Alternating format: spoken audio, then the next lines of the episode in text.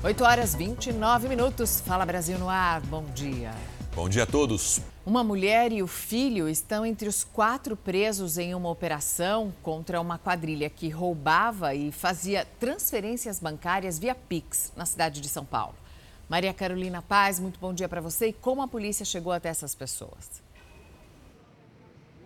Bom dia para vocês, a todos que nos acompanham aqui no Fala Brasil. Desde julho, a polícia vinha investigando essa quadrilha que invadiu um apartamento de luxo no Itaim Bibi, zona oeste da cidade de São Paulo. Um criminoso chegou, outros três ficaram do lado de fora. Ele disse na portaria que já estava hospedado na residência e o porteiro liberou. Inicialmente, de acordo com a polícia, seria um furto, porque ele estava com uma chave de fenda, arrombou a residência. Lá ele se surpreendeu com a funcionária, uma idosa. Ela foi amarrada e durante a ação ele estava recolhendo os pertences da família, o dono chegou. A ação foi violenta, eles ficaram machucados e esse criminoso passou informações das contas bancárias para fazer as transações bancárias, né? E aí outros criminosos conseguiram fazer esse Pix no valor de 15 mil reais. Na sequência, eles já sacaram o dinheiro em diferentes agências bancárias em Caeiras, na Grande São Paulo. A polícia começou a investigar, fez aí é, o rastreamento pagamento dessas contas. Quatro foram presos no dia de hoje. Mãe e filho estão entre os envolvidos. Dois seguem foragidos e a polícia segue investigando para conseguir identificar os outros integrantes dessa quadrilha. Mariana, Sérgio. Os presidentes do Senado, Rodrigo Pacheco, e do Supremo Tribunal Federal, Luiz Fux, se reúnem agora pela manhã para tentar um acordo sobre precatórios as dívidas judiciais que a União já foi condenada a pagar. Vamos a Brasília falar com a Lívia Veiga. Lívia, muito bom dia para você. E que tipo de acordo pode sair desse encontro? Oi, Mariana, bom dia para você, bom dia a todos. Depois de um encontro com o ministro da Economia, Paulo Guedes, Rodrigo Pacheco vai levar a Luiz Fux a reivindicação do governo para que a União não tenha que pagar 89 bilhões de reais em precatórios no ano que vem como determinou o Supremo Tribunal Federal. O governo alega que o valor a ser pago aumentou muito, citando que o fixado para este ano são quase 56 bilhões e meio. A intenção é que o Conselho Nacional de Justiça, presidido pelo ministro Luiz Fux, seja o intermediário de uma negociação. O apartamento da ex-presidente Dilma Rousseff foi arrombado no Rio de Janeiro. Aline Pacheco tem os detalhes também ao vivo. Aline, bom dia. E como a polícia ficou sabendo desse crime? Quem denunciou? Olá, bom dia. Foram os próprios moradores que perceberam o arrombamento no apartamento que a ex-presidente tem em Ipanema. E olha, o imóvel fica a duas quadras da praia e tem porteiro durante 24 horas. Os agentes já estiveram no local, fizeram a perícia, estão solicitando câmeras de segurança para identificar esses suspeitos. A polícia está investigando esse arrombamento e a tentativa de furto no imóvel que estava vazio, Mariana. E depois de uma decisão do ministro Nunes Marques do Supremo Tribunal Federal, a CPI da pandemia teve que mudar a programação. Não vai mais ouvir o motoboy que fez saques milionários a gente volta agora a Brasília com a Lívia Veiga, que conta então quem vai depor hoje, Lívia, bom dia.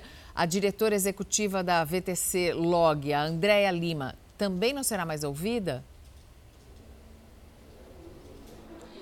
Oi, Mariana, bom dia. Exatamente isso. A previsão dos senadores era ouvir a diretora executiva da VTC Log, Andréia Lima. Estava previsto esse depoimento para hoje, já que o Ivanildo Gonçalves não viria mesmo. Só que agora há pouco a VTC Log divulgou uma nota dizendo que por causa de uma agenda prévia, uma agenda de viagens, a diretora executiva não poderá comparecer hoje aqui à CPI da pandemia. O ministro Nunes Marques Marques, do Supremo Tribunal Federal, já tinha autorizado o motoboy Ivanildo Gonçalves a não comparecer à CPI ou ficar em silêncio caso decidisse se apresentar à comissão. Selecionada para distribuição e armazenamento de remédios, a VTC Log fez movimentações financeiras suspeitas de 117 milhões de reais nos últimos dois anos. O motoboy teria sacado quase 5 milhões de reais em nome da empresa em espécie e na boca do caixa. Agora, então, a gente vai ver qual vai ser a decisão da CPI para hoje, para além de votar alguns requerimentos, o que mais eles pretendem fazer no dia de hoje, já que então a diretora executiva da VTC Log confirmou que não pode vir por causa de agendas de viagens. A gente pode voltar a qualquer momento com mais informações. Parte dos leitos de UTI da rede municipal de São Paulo, é, leitos que são usados para pacientes de Covid-19, uma parte será destinada para pacientes com outras doenças. Vamos falar com Bruno Piscinato agora ao vivo. Bom dia, Bruno. Então, as internações para Covid vão passar a ser em hospitais específicos? Bom dia, Mariana. Exatamente. Serão em cinco hospitais municipais específicos. Com isso, o número de leitos, como você disse, vai diminuir. Agora serão 532 leitos específicos para a Covid, 258 a menos do que a gente tem hoje. Isso é, começa a valer a partir de amanhã. Os cinco hospitais municipais que vão atender casos de Covid, um deles é esse aqui da Brasilândia, na Zona Norte, onde a gente está. Tem também o Hospital de Guarapiranga, na Zona Sul. Os outros são Hospital Ignácio Proença, na Moca, Hospital Tide Setúbal, em São Miguel Paulista, e Hospital Professor Prefeitura Lídia Estrópoli, na Liberdade, espalhado por vários pontos da cidade para atender toda a população. A Prefeitura disse que esses leitos foram suspensos, mas que se for necessário ela vai reverter e voltar com os leitos caso seja necessário. Mas que essa atitude foi tomada com número, né, com base nos números. A São Paulo atingiu o menor número de internações de Covid-19 desde o início da pandemia, graças também à vacinação que está bem avançada. Sérgio. No mercado de trabalho bastante modificado pela pandemia, o emprego temporário se firma como um passo cada vez mais importante para uma contratação definitiva. Só no primeiro semestre foram abertas mais de 1 milhão e 300 mil vagas temporárias no Brasil.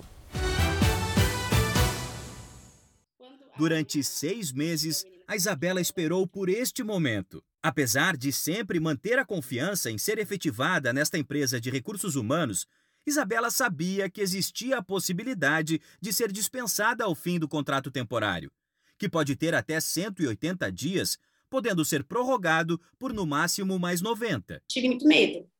Falar assim, não, você não vai ser mais efetivada, mas graças a Deus deu tudo certo.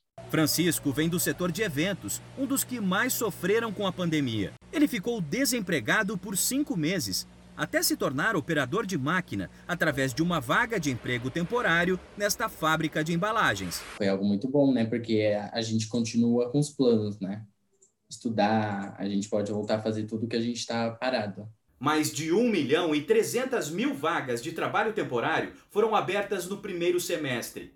No momento em que o desemprego ainda afeta o país por causa da pandemia, estas oportunidades trazem esperança para quem busca uma colocação e movimentam o país. Com os salários pagos em trabalhos temporários, mais de 3 bilhões de reais circularam pelo país nos primeiros seis meses do ano. Um trabalhador nesta condição pode ganhar o mesmo salário de alguém que é efetivado. Além disso, tem direito a 13º e férias proporcionais, ao fundo de garantia e o tempo de trabalho pode contar para aposentadoria. Só que se houver uma rescisão antes do prazo, o trabalhador não conta com aviso prévio e seguro-desemprego. Mesmo assim, sempre há a possibilidade de acontecer uma efetivação. O principal é o comprometimento desse profissional né? É, ele chegar no horário, ele querer buscar se qualificar na área que ele está, tentar mostrar que ele está preocupado em querer exercer a função dentro da empresa, está disponível para a empresa. A Jéssica trabalha na seleção e captação de profissionais. Na empresa dela, a quantidade de trabalhadores temporários cresceu 40% neste ano. E ela acredita que o trabalho temporário continuará em expansão até o fim do ano e vai crescer ainda mais próximo ao Natal. As empresas estão optando pela mão de obra temporária por ser um contrato flexível e pelo custo para a empresa ser menor. Porém, o profissional também tem buscado essa alternativa. Thaís é o exemplo de que vale a pena se dedicar enquanto está no trabalho temporário. Ela não só foi efetivada, como foi promovida. E a nova função na carteira de trabalho é como um troféu que simboliza o sucesso que ela espera durar muito tempo. Projeto crescimento, projeto aí analista. Vamos tentar para isso. Foco para isso. Fala Brasil termina aqui. Um bom dia para você.